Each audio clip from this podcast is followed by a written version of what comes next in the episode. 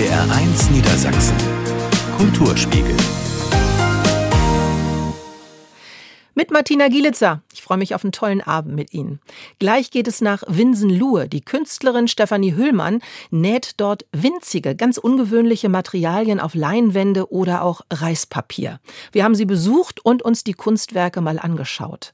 Dann waren wir am Wochenende zu Gast beim Musikfest für alle. Hannover singt. Das große Finale auf dem Opernplatz. Und wir nehmen Sie mit nach Wilhelmshaven zur Landesbühne Nord. Dort wird das Ein-Frau-Musical Zara 47 das totale Lied über die Widersprüche im Leben von Zara Leander aufgeführt. Ich wünsche Ihnen einen tollen Abend.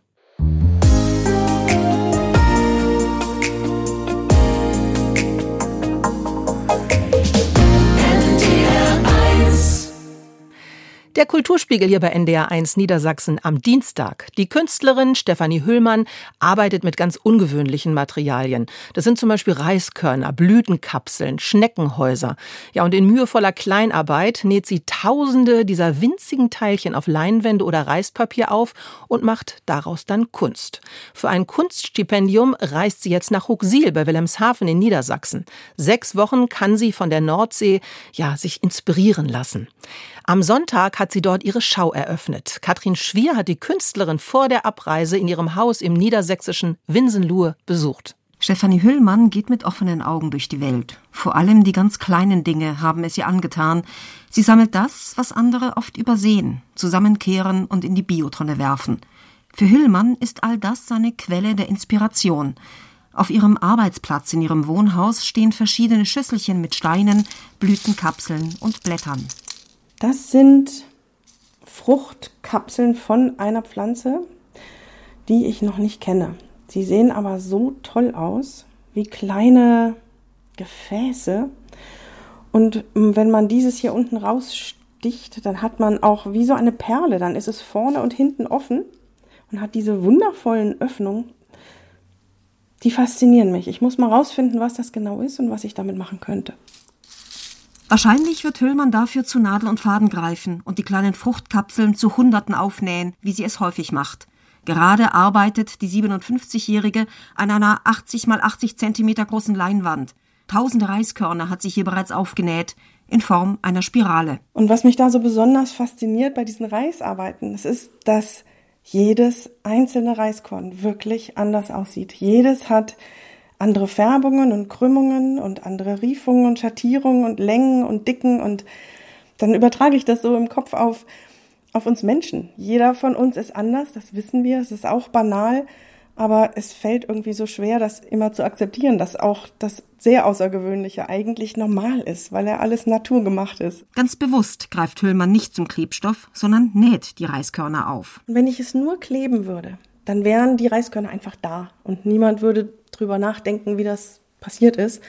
Wenn man aber sieht, dass jedes Reiskorn tatsächlich einzeln genäht wurde, dann kommt auch immer sehr schnell die Frage, wie lange hat das denn gedauert? Dann peng ist sofort das Thema Zeit da und schon haben wir da eine Komponente mehr als nur so ein plattes Bild. Eines ihrer wichtigsten Werke ist Elbflut. Dabei hat die 57-Jährige hunderte kleine Schneckenhäuser aufgenäht, gefunden bei einem Spaziergang nach einem Hochwasser. Zu Tausenden sind diese Weichtiere auf den Wiesen in der Nähe ihres Wohnhauses ertrunken. Ich stelle mir einfach vor, wenn das alles, sagen wir mal, Kühe wären, die da alle nach so einer Elbflut da liegen würden, auf dem Rücken, Beine hoch. Dann würde eine Menge passieren. Dann würde eine Menge diskutiert werden und nachgedacht werden. Aber diese kleinen Tiere, die sind so stumm, die sind so, so klein, dass man sie übersieht. Das nimmt man einfach nicht wahr. Genauso wie zum Beispiel das Insektensterben. Das passiert leise und nicht so doll sichtbar. Ich möchte, dass wir drüber nachdenken. Denn vieles läuft schief in unserer Welt, findet Hüllmann. Der Natur geht es schlecht, auch weil wir sie nicht mehr kennen. Zu viel Wissen sei in den vergangenen Jahrzehnten verloren gegangen, sagt sie. Wir wissen kaum, wie die Tiere, die Insekten oder die Vögel oder die Bäume um uns herum heißen. Und dahingegen höre ich, dass Kinder zum Beispiel jede Automarke kennen oder die Schuhmarken und so weiter. Aber das, was doch eigentlich wirklich wichtig ist, ist verloren gegangen. Und ich versuche mit meiner Kunst den Blick auf die Details zu lenken, denn dann fangen wir an zu staunen und dann fangen wir es an wertzuschätzen. Hüllmann ist Autodidaktin. Jahrelang hat sie ihre Werke neben ihrem Job in der Erwachsenenbildung erschaffen. Seit einem Sabbatjahr 2021 arbeitet sie ausschließlich als Künstlerin.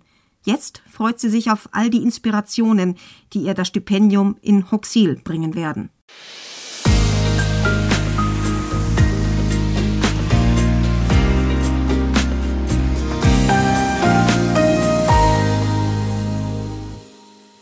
Der Kulturspiegel hier bei NDR 1 Niedersachsen am Dienstag. Schön, dass Sie bei uns sind. Wer 200 Jahre alt wird, ja, der hat ein Anrecht auf ein ganz besonders großes Ständchen. Und das hat sich auch die Sparkasse Hannover gedacht und lud zu ihrem 200-jährigen Bestehen mehr als 100 Chöre aus der Region Hannover ein. Zunächst bei Konzerten in 19 Kommunen der Region. Aber am Samstag, da kamen sie dann alle zusammen, um gemeinsam beim großen Finale mitten in der niedersächsischen Landeshauptstadt zu singen. Viele Stars waren dabei. Agnes Bürich auch. Lasst euch nicht zu lange rausbringen, bleibt ein bisschen unbeschwert, denn sich festzuklammern hätte keinen Zweck. Maybe Bob bei bester Laune, strahlender Himmel über dem Opernplatz in Hannover und rund 6000 Singbegeisterte vor der Bühne. Der Wunsch nach einem unbeschwerten Nachmittag ist bereits in Erfüllung gegangen, als das A cappella Quartett auf die Bühne kommt. Doch ihr Bariton und Arrangeur Oliver Gies ist diesmal auch als Dirigent dabei. Für mehr als 100 Chöre, das hat ihm erst einmal Respekt eingeflößt. Ich habe gedacht, ach du lieber Himmel, ob das funktionieren kann. Bei den Arrangements habe ich natürlich versucht, die nicht zu schwierig zu machen, damit möglichst viele Leute Lust haben und sagen, das schaffe ich, aber gleichzeitig auch darauf zu achten, dass sie nicht so langweilig sind dass jetzt mega Crack-Chöre nicht sagen, oh, das ist uns aber zu pipifaxig hier. Ob mir das gelungen ist, keine Ahnung. Wird sich zeigen. Es ist so wunderschön. Doch vorher gibt's erstmal Sprechgesang. Rapper Specs, gebürtig aus Schüttorf im Südwesten Niedersachsens, beschwört die Schönheit des Abends. Dann ist der Nachwuchs dran. Unter seiner Einleitung haben Schülerinnen und Schüler des Geschwister-Scholl-Gymnasiums Bärenbostel einen Rap entwickelt. Spielerisch ging's los, erzählt Schüler Lukas, dann seien sie langsam in den Rhythmus gekommen. Das Intro wurde sechsstimmig, getextet haben sie selbst. Ab und zu hat ihnen Specs über die Schulter geguckt. Meine Stadt und alles drumherum, überraschend farbenfroh, eine Welt kunterbunt. Kunterbunt und entspannt ist auch die Atmosphäre anlässlich des Sangesfestes zu 200 Jahren Sparkasse Hannover. Der Jazz- und Popcore Vivid Voices Oliver Perau von der Rockband Terry Hoax sind auf der Bühne dabei. Renommierte Chöre wie der Mädchenchor Hannover und das A cappella Ensemble Straight Voices im Publikum. Der Chorleiter des Letzteren, Martin Jordan, erklärt, was fürs erfolgreiche Zusammensingen wichtig ist. Arrangements müssen natürlich auch zum Chor passen. Und dann glaube ich, dass die Gruppe einfach extrem entscheidend ist. Also wenn man sich mit seinem Chor identifiziert, wenn man sich in der Gruppe wohlfühlt, dann überträgt sich das auf den Gesang, auf die Stimme und dann klingt der Chor auch gleich viel besser. Also ich glaube, dass dieser Wohlfühlfaktor eine ganz große Rolle spielt beim gemeinsamen Singen. Und das startet kurz darauf mit einem Song von ABBA. Für Dorothea Zabel vom Hannover Chor und Christiane Hackmann, die mit ihrem Chor Ad libitum Bostel dabei ist, erhöht gerade die Größe dieses riesigen Chores den Spaßfaktor. Das Dabeisein unter diesen ganzen vielen Chören, die es in Hannover gibt, einfach einer der vielen zu sein und was einzuüben eben halt auch aus verschiedenen Genres was zu singen. Ich finde es toll, einfach zu sehen, wie viele Chöre aus der Region dabei sind. Und wenn ich höre, es sind, glaube ich, 100 oder über 100 Chöre, das ist schon toll zu sehen, wie viele Menschen Lust am Singen haben. Das trägt einfach dann auch.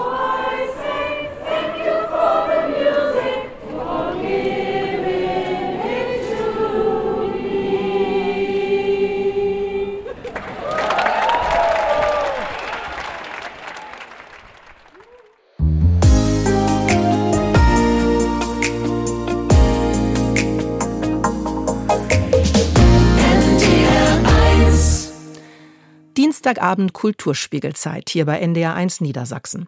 Zara Leander war eine Schwedin und von 1936 bis 1942 der größte Filmstar der Nationalsozialisten. Ihre Filme waren eine wesentliche Stütze in der Propagandamaschinerie der deutschen Filmproduktionsfirma UFA. Und Sarah Stina Hedberg, wie sie bürgerlich hieß, machten sie damals zur bestbezahlten Darstellerin im Deutschen Reich. Melodramatisch als Vamp mit ganz tief dunkler Stimme beflügelte die Leander die Fantasie von Frauen wie Männern mit ihren Filmschnulzen. Die Landesbühne Nord zeigt jetzt die Widersprüche dieser Frau, die sich selbst immer als unpolitisch bezeichnete, in dem Ein-Frau-Musical Zara 47, das totale Lied von Peter Lund. Jutta Pschigoda war da. Da sitzt sie, allein. 1947 wieder zu Hause in Schweden. Es ist der 15. März, Zara Leanders 40. Geburtstag, aber niemand ruft an, um ihr zu gratulieren. Es ist still geworden um den großen Star. Aber Einsamkeit ist sie nicht gewohnt. Auch Post ist nur wenig angekommen. Könnte mehr sein. War auch mal mehr. Säckeweise haben Sie mir geschrieben. Säckeweise habe ich je einen dieser Briefe gelesen, ich. Glaube kaum. Statt der Gratulanten kommen die Erinnerungen. Und die einst große Diva singt ganz für sich allein in ihrem großen Haus. Kann denn Liebe Sünde sein? Darf es niemand wissen, wenn wenn man einmal alles vergisst. Vor Glück. Sie schminkt sich, sie betrinkt sich und sie hadert mit der Gegenwart. Hans-Jürgen Osmers begleitet Schauspielerin Caroline Wibranitz als Zara am Klavier. Er ist nicht nur musikalischer Leiter in diesem Stück, sondern hat auch Regie geführt. Zara Leander, wer war sie in seinen Augen? Wir lernen eine Frau kennen, die eigentlich lebenslang auf der Suche nach Anerkennung, nach Liebe war. Dafür geht die Schwedin ab 1936 ohne zu zögern einen Pakt mit der nationalsozialistisch gesteuerten Filmindustrie ein. Man wollte nun ganz bewusst also ein, ein Star aufbauen, den man sich so formen wollte, auch wie man ihn brauchte in dieser Zeit. Zara Leander hat nie eine Schauspielschule besucht. Das ist durchaus von Vorteil, findet Reichspropagandaminister Josef Goebbels, der als Präsident der Reichskulturkammer auch die Filmproduktionen der UFA kontrolliert. Zitate von ihm tauchen im Stück immer wieder aus dem Lautsprecher auf. Die Operation Leander erweist sich als zwar schwierige, aber letztendlich erfolgversprechende Aktion. Vamp und Mutter, Verführerin und geheimnisvolle nordische Frau, das Gesamtpaket muss für die Filmindustrie stimmen. Und Zara Leander liefert. Dafür bekommt sie ihre üppige Gage nicht in Reichsmarkt, sondern in schwedischen Kronen ausbezahlt. Caroline Wibranitz spielt diese Frau mit all ihren Widersprüchen. Zara Leanders maßlose Sucht gefallen zu wollen, dabei aber immer bedacht, über ihre Vergangenheit in Deutschland bloß nicht die Wahrheit zu erzählen. Darin spiegelt sie auch das Verhalten vieler Deutscher in der Nachkriegszeit. Ich habe versucht, mich aus allem rauszuhalten. Kein Mütterverdienstkreuz, keine Kammerschauspielerin, nicht mal das Reichsschwimmabzeichen. Den einzigen Titel, den man mir verliehen hat, ist das Prädikat politischer Idiot. Und darauf bin ich stolz. Das adelt. Entweder man ist politisch oder man ist professionell. Dreist lügt die Leander das Publikum, aber auch sich selbst immer wieder an. Doch dann verrät sie sich auch wieder, wenn sie einfach so losplaudert. Goebbels gab mir die Hand, Hitler war in mich fanat. Halt. Das ist nicht wahr. Schnell folgt wieder ein Dementi. Regisseur Hans-Jürgen Osmers. Das ist eben auch interessant fürs Publikum zu erfahren, wie reagiert sie jetzt im Nachhinein auf das, was war. Sieht sie die Fehler ein? Ähm, ist sie bereit, Abbitte zu leisten oder nicht? Da werden alle Mechanismen vorgeführt, mit denen man dann verdrängt, Schuld beiseite schiebt und Verantwortung vor allem auch beiseite schiebt. Dazu ihre Musik, die berühmten Lieder, die bis heute ihre Wirkung nicht verfehlen geschrieben von Textern, die ins Exil gehen mussten oder in KZs starben.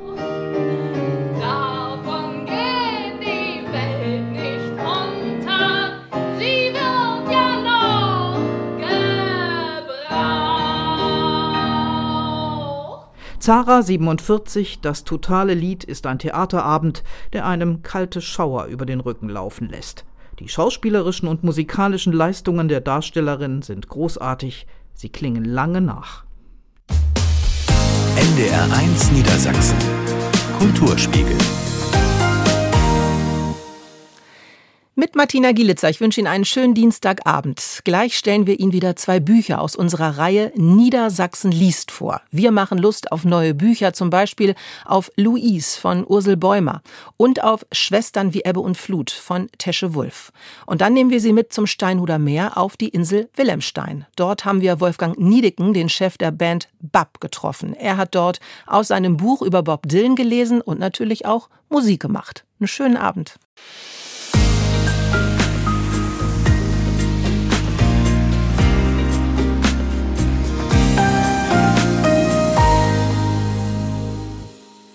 NDR1 Niedersachsen, der Kulturspiegel am Dienstag. Ich freue mich sehr, dass Sie heute Abend wieder mit dabei sind. Und bei mir im Studio zu Gast ist Margarete von Schwarzkopf. Ich freue mich sehr, dass du da bist, Margarete. Ja, ich mich auch. Niedersachsen liest. Wir stellen ja Bücher vor, die irgendwas mit Niedersachsen zu tun haben, die Lust machen auf Bücher. Und das sind schöne, die du wieder dabei hast. Das erste, was wir heute Abend vorstellen wollen, ist von Tesche Wulf. Schwestern wie Ebbe und Flut. Im Drömer Verlag ist es erschienen. Die Autorin, das ist ja ein Pseudonym, lebt in Norddeutschland. Seit vielen Jahren lebt sie schon hier. Sie ist Norddeutsche und sie hat auch schon Krimis geschrieben. Und das ist ein richtiger ja, Roman, kein Krimi in dem Sinne.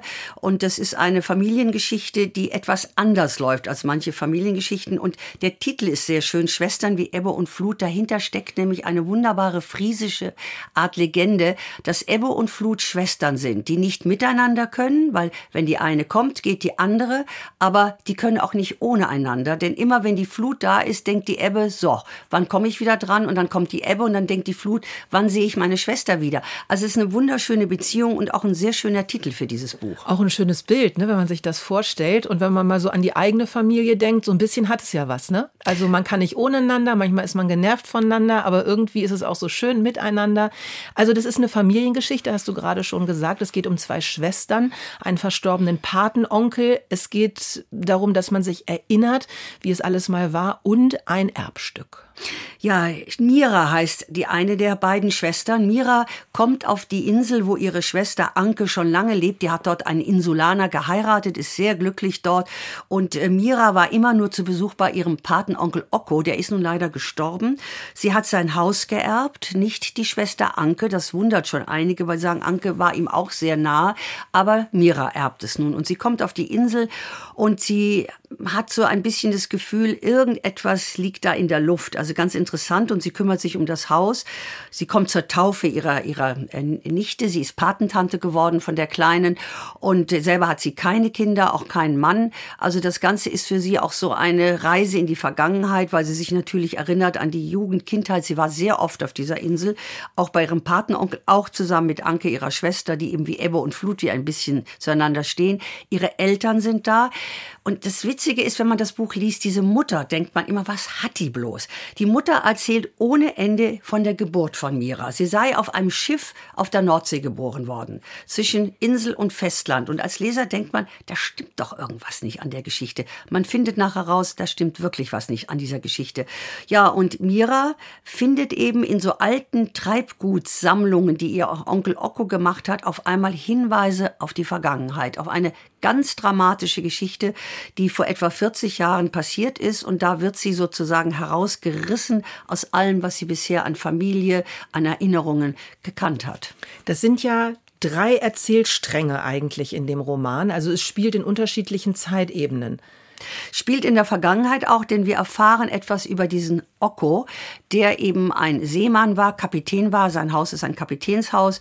Und der dann eben eine ganz große Liebe hatte, Josephine. Und Josephine, und damit beginnt das Buch, man erfährt den Namen nicht, aber man erlebt, wie eine junge Frau ins Meer geht, alle Kleider hinter sich lässt, auch noch etwas anderes hinter sich lässt und in das eiskalte Meer geht, in die Nordsee und man weiß am Anfang nicht, überlebt sie das, geht sie unter, begeht sie nun leider Suizid, was passiert? Und dieser Prolog, der in diesem Buch ist, ist ganz wichtig, denn da ist praktisch dann auch der dritte Handlungsstrang.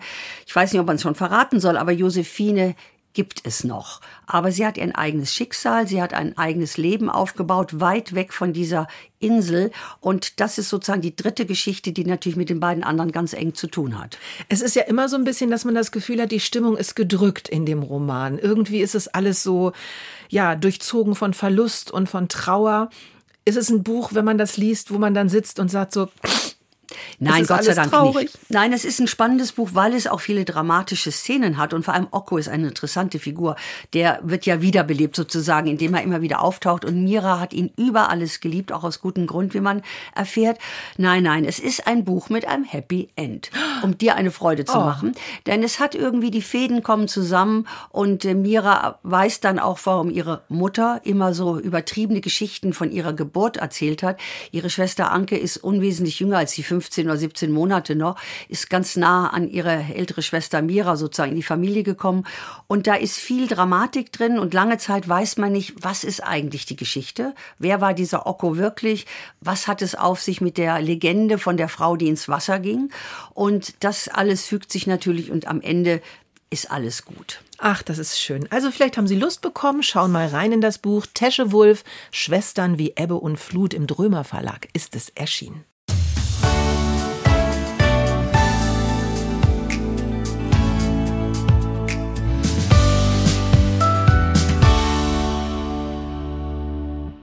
Und wir kommen jetzt zu unserem nächsten Buch hier im Kulturspiegel bei Niedersachsen liest von NDR1 Niedersachsen. Margarete von Schwarzkopf ist noch bei mir.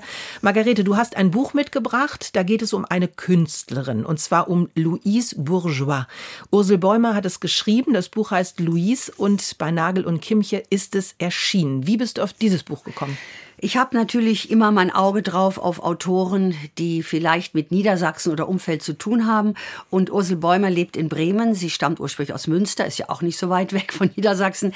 Und ich interessiere mich immer auch für Bücher über Künstler.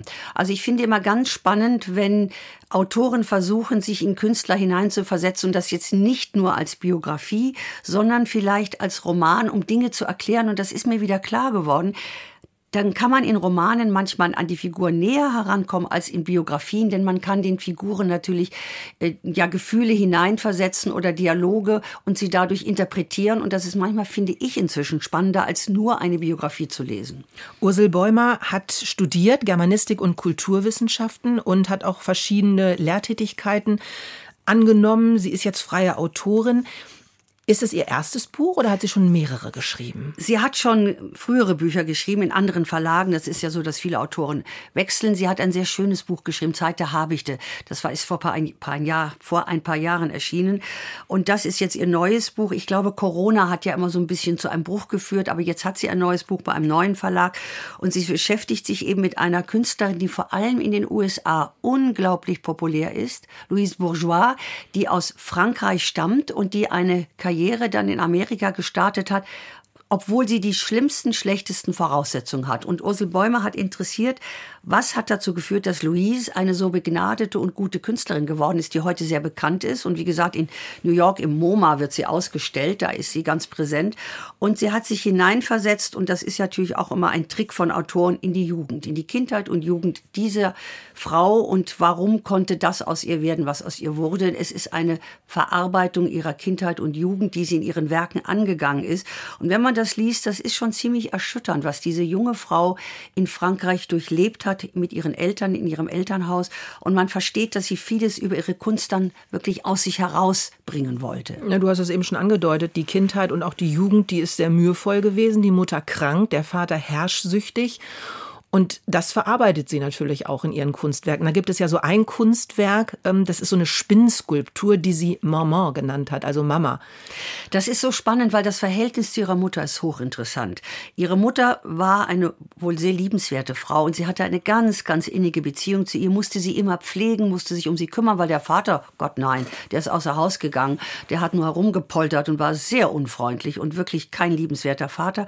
Und sie fühlte sich von dieser Mutter einerseits angezogen, erzogen im positiven Sinn. Sie hat die Mutter geliebt. Andererseits hat sie das Elternhaus nicht verlassen können, solange die Mutter lebte. Also wie so eine große Spinne hat sich oder wie ein Netz einer großen Spinne, hat diese Mutter ihr Leben bestimmt. Und äh, sie hat sich wirklich rührend um die Mutter gekümmert, wollte sie auch nicht allein lassen mit diesem unangenehmen Vater, der so ganz alte Schule ist, wie in diesem berühmten Film Das Weiße Band, wo die Väter noch so autoritär sind.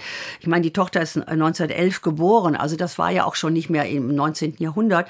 Aber wie gesagt, diese Spinne, das war ihr Leben und das hat sie aus sich herausgebracht, damit natürlich auch mit ihrer Mutter ja einen hoffentlich guten Abschluss gefunden. Aber nicht nur als Künstlerin, sondern ich finde es auch ganz spannend, die Rolle als Frau von Louise. Sie muss sich da sehr hineinfinden, denn eigentlich tut ihr keiner was in die Richtung. Also sie wird zu Hause als gute Tochter erzogen, sie kriegt eine gute Erziehung, aber wie Mädels so, ja, in 20er Jahren, sie ist ja sehr alt geworden, 2010 gestorben, ähm, sie erlebt ja auch viel anderes mit und die ersten Jahre sind wirklich geprägt von was sind Frauen? Sie sind dazu da, natürlich zu heiraten, Kinder zu kriegen, Haushalt zu machen. Ist ja auch alles nicht schlecht.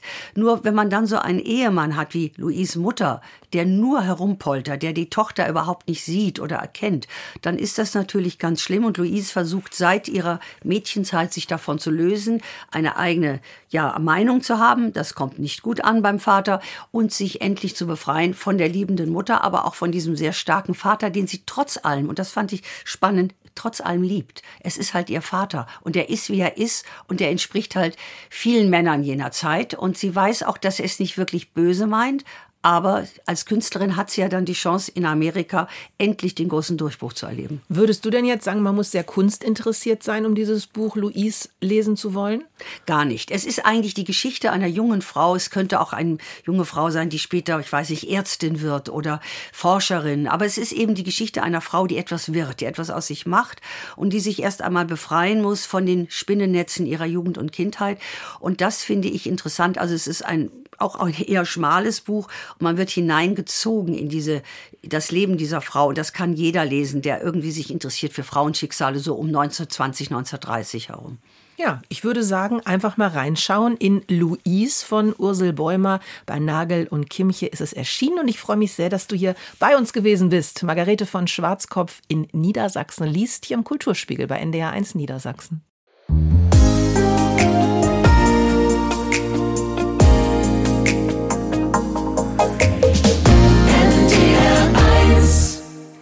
Einen schönen Dienstagabend wünschen wir Ihnen hier im Kulturspiegel bei NDR 1 Niedersachsen. Die Kölner Gruppe BAP spielt normalerweise vor tausenden Fans, wenn sie wie kürzlich in Uelzen auftritt. Der Chef der Band allerdings verfolgt parallel zu der Karriere als Rocksänger noch eine zweite Herzensangelegenheit. Wolfgang Niedecken beschäftigt sich seit vielen Jahren ganz intensiv mit dem Werk von Bob Dylan.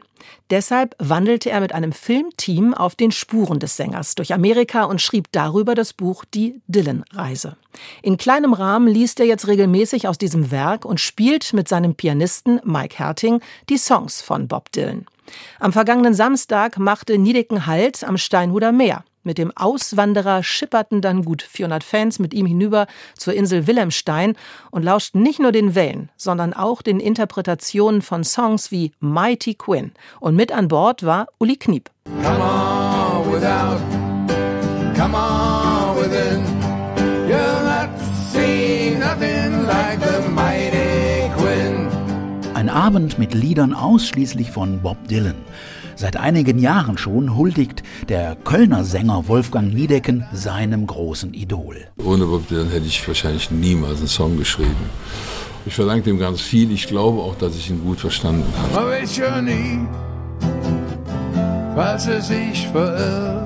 Damit das Publikum auf der Insel Wilhelmstein versteht, was Niedecken an Dylan so fasziniert, liest der Bab-Musiker auf Hochdeutsch aus seinem Buch und singt auf Kölsch und Englisch.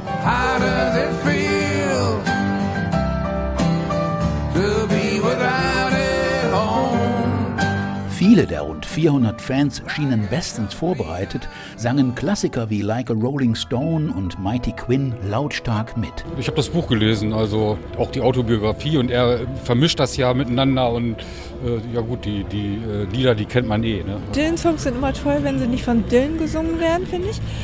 Aber äh, ja, sehr schön. schöne Veranstaltung.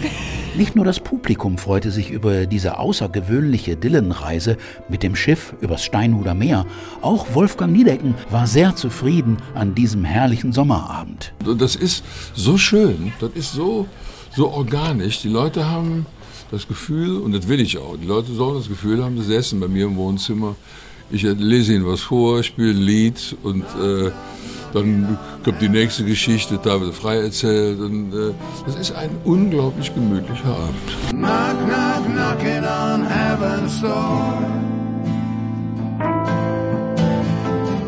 Knapp 90 Mal hat Niedecken bereits seine Hommage an Bob Dylan vorgetragen, wohl wissend, dass auch sein mittlerweile 82-jähriges Idol einmal abtreten muss. Also ich glaube, wenn der, wenn der Dylan äh, mal vor mir stirbt, an dem Tag spricht man mich besser nicht an. Noch kann Wolfgang Niedecken den amerikanischen Sänger, Texter und Literaturnobelpreisträger feiern und mit ihm seine und dessen Fans, die auf der Insel Wilhelmstein vom Gesamtpaket nach zwei Stunden begeistert waren. Nicht zuletzt, weil es an diesem Abend am Meer klang wie auf dem offiziellen Mitschnitt, von dem diese Songausschnitte stammen. Dieses Ambiente hier und dann auch schon die Überfahrt, das ist alles ein Erlebnis. Das Wetter passt dazu. Genau, das ist genau unser Ding. Super, mit dem Boot hierher zu fahren. Es ist wunderschön. Wir sind von hier. Wir wissen, dass es hier toll ist. Äh, aber es ist natürlich noch mal toller, wenn äh, Wolfgang Niedecken da ist. Dann bist du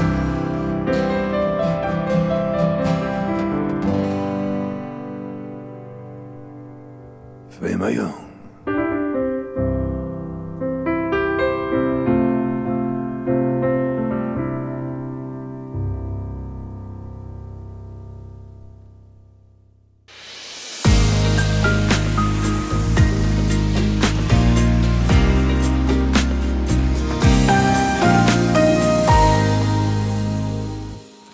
Es war wieder richtig schön mit Ihnen hier im Kulturspiegel bei NDR1 Niedersachsen. Ich hoffe, Sie sind nächsten Dienstag wieder mit dabei. Ich freue mich schon drauf.